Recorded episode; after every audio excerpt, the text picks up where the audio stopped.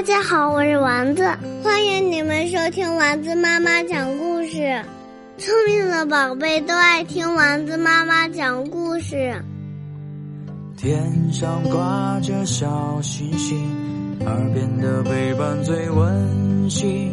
闭上眼，想象着自己住在美丽的童话故事里。丸子妈妈讲故事。春龙节，春眠不觉晓，处处闻啼鸟。睡梦中，憨憨的福娃迷迷糊糊的背着古诗。哥哥，快醒醒！爸爸要换龙啦！妹妹喜宝一个劲儿的摇晃着福娃，一边大声喊：“快来看呀，哥哥不害臊！”哈喇子流了一枕头，福娃正要发火，突然，啪啪啪，堂屋内传来了一阵清脆的敲击声。对了，今天是二月二，爸爸开始换龙了。福娃一咕噜爬起来，披上衣服，耷拉着鞋，一边向堂屋跑去，一边大声喊：“爸爸，让我来！”堂屋内。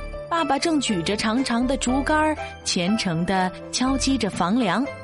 福娃知道这叫换龙，意思是每年二月初二要把冬眠的龙唤醒。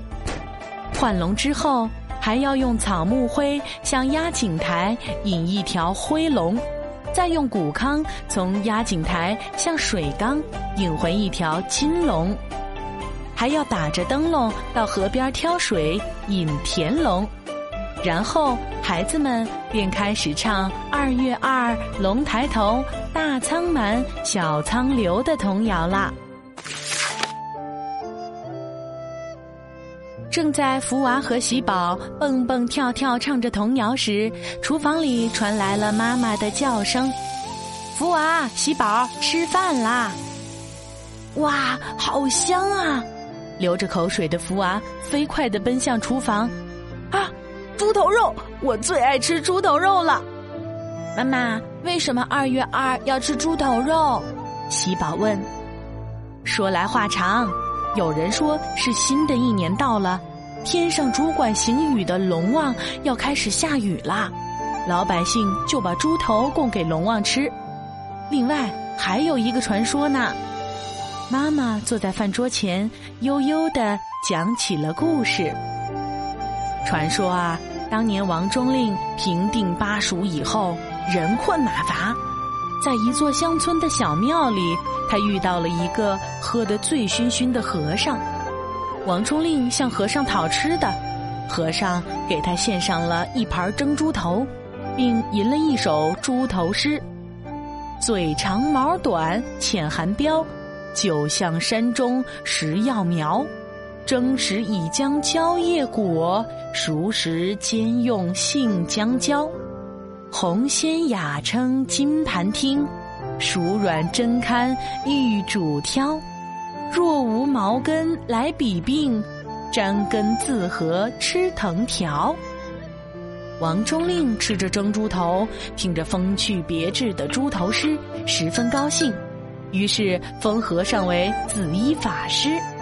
据说那天正好是二月初二，从此以后，二月二吃猪头肉变成了家家户户的习惯。这里包含着吉祥平安的意思。妈妈微笑着，故事讲完了。早饭过后，妈妈开始炒黄豆。黄豆是已经泡好的，先把石子儿在锅里炒红了。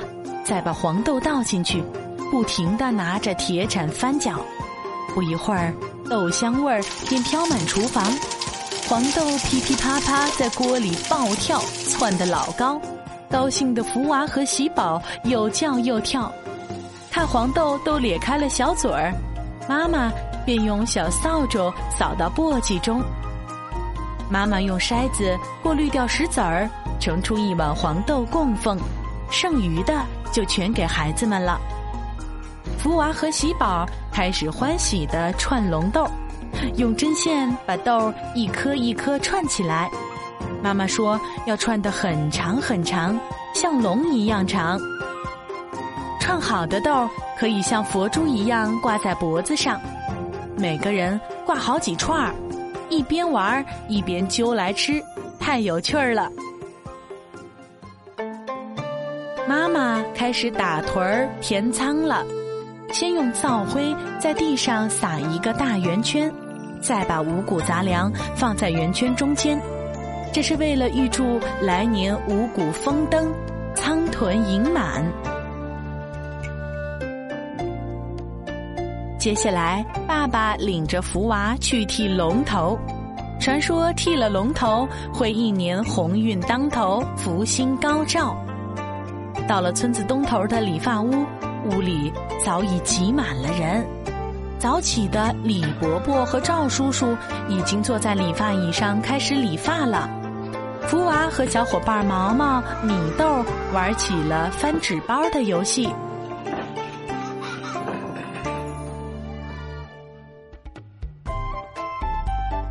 剃完了龙头。仿佛一下子精神很多的福娃拉着爸爸向米花里家奔去。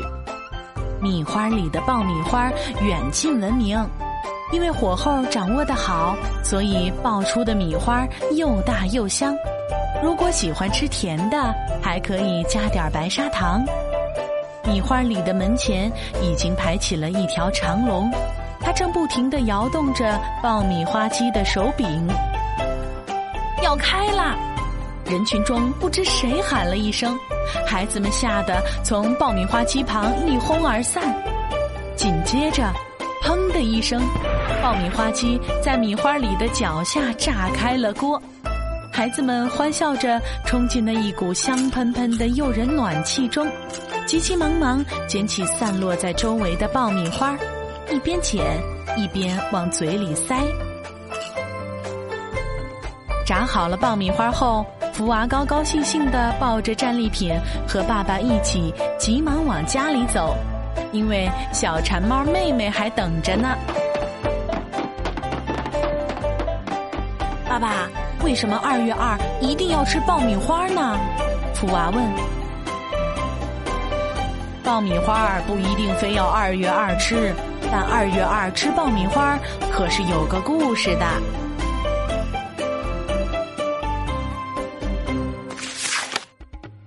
传说玉帝由于不满武则天当女皇，下令三年内不许向人间降雨。但龙王不忍心百姓们受灾挨饿，偷偷降了一场雨。玉帝知道后，将龙王打下天宫，压在一座大山下面。山下立了一块碑，上面写道：“龙王降雨犯天规，当受人间千秋罪。”想要重登凌霄阁，除非金豆开花时。人们为了救龙王，到处寻找开花的金豆。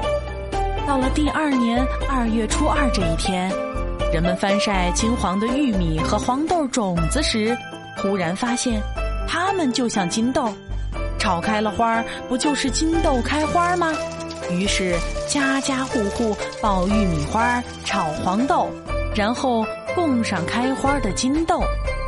见此，玉帝只好把龙王召回，继续掌管云雨。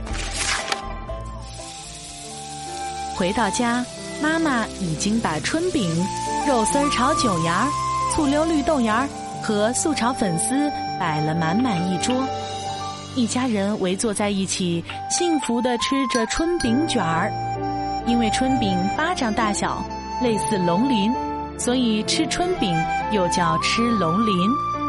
喜宝还不时偷偷地往嘴里塞着爆米花。外面不知什么时间下起了春雨，爸爸看着屋外，高兴地说：“二月二，龙抬头，今年丰收。”不用愁。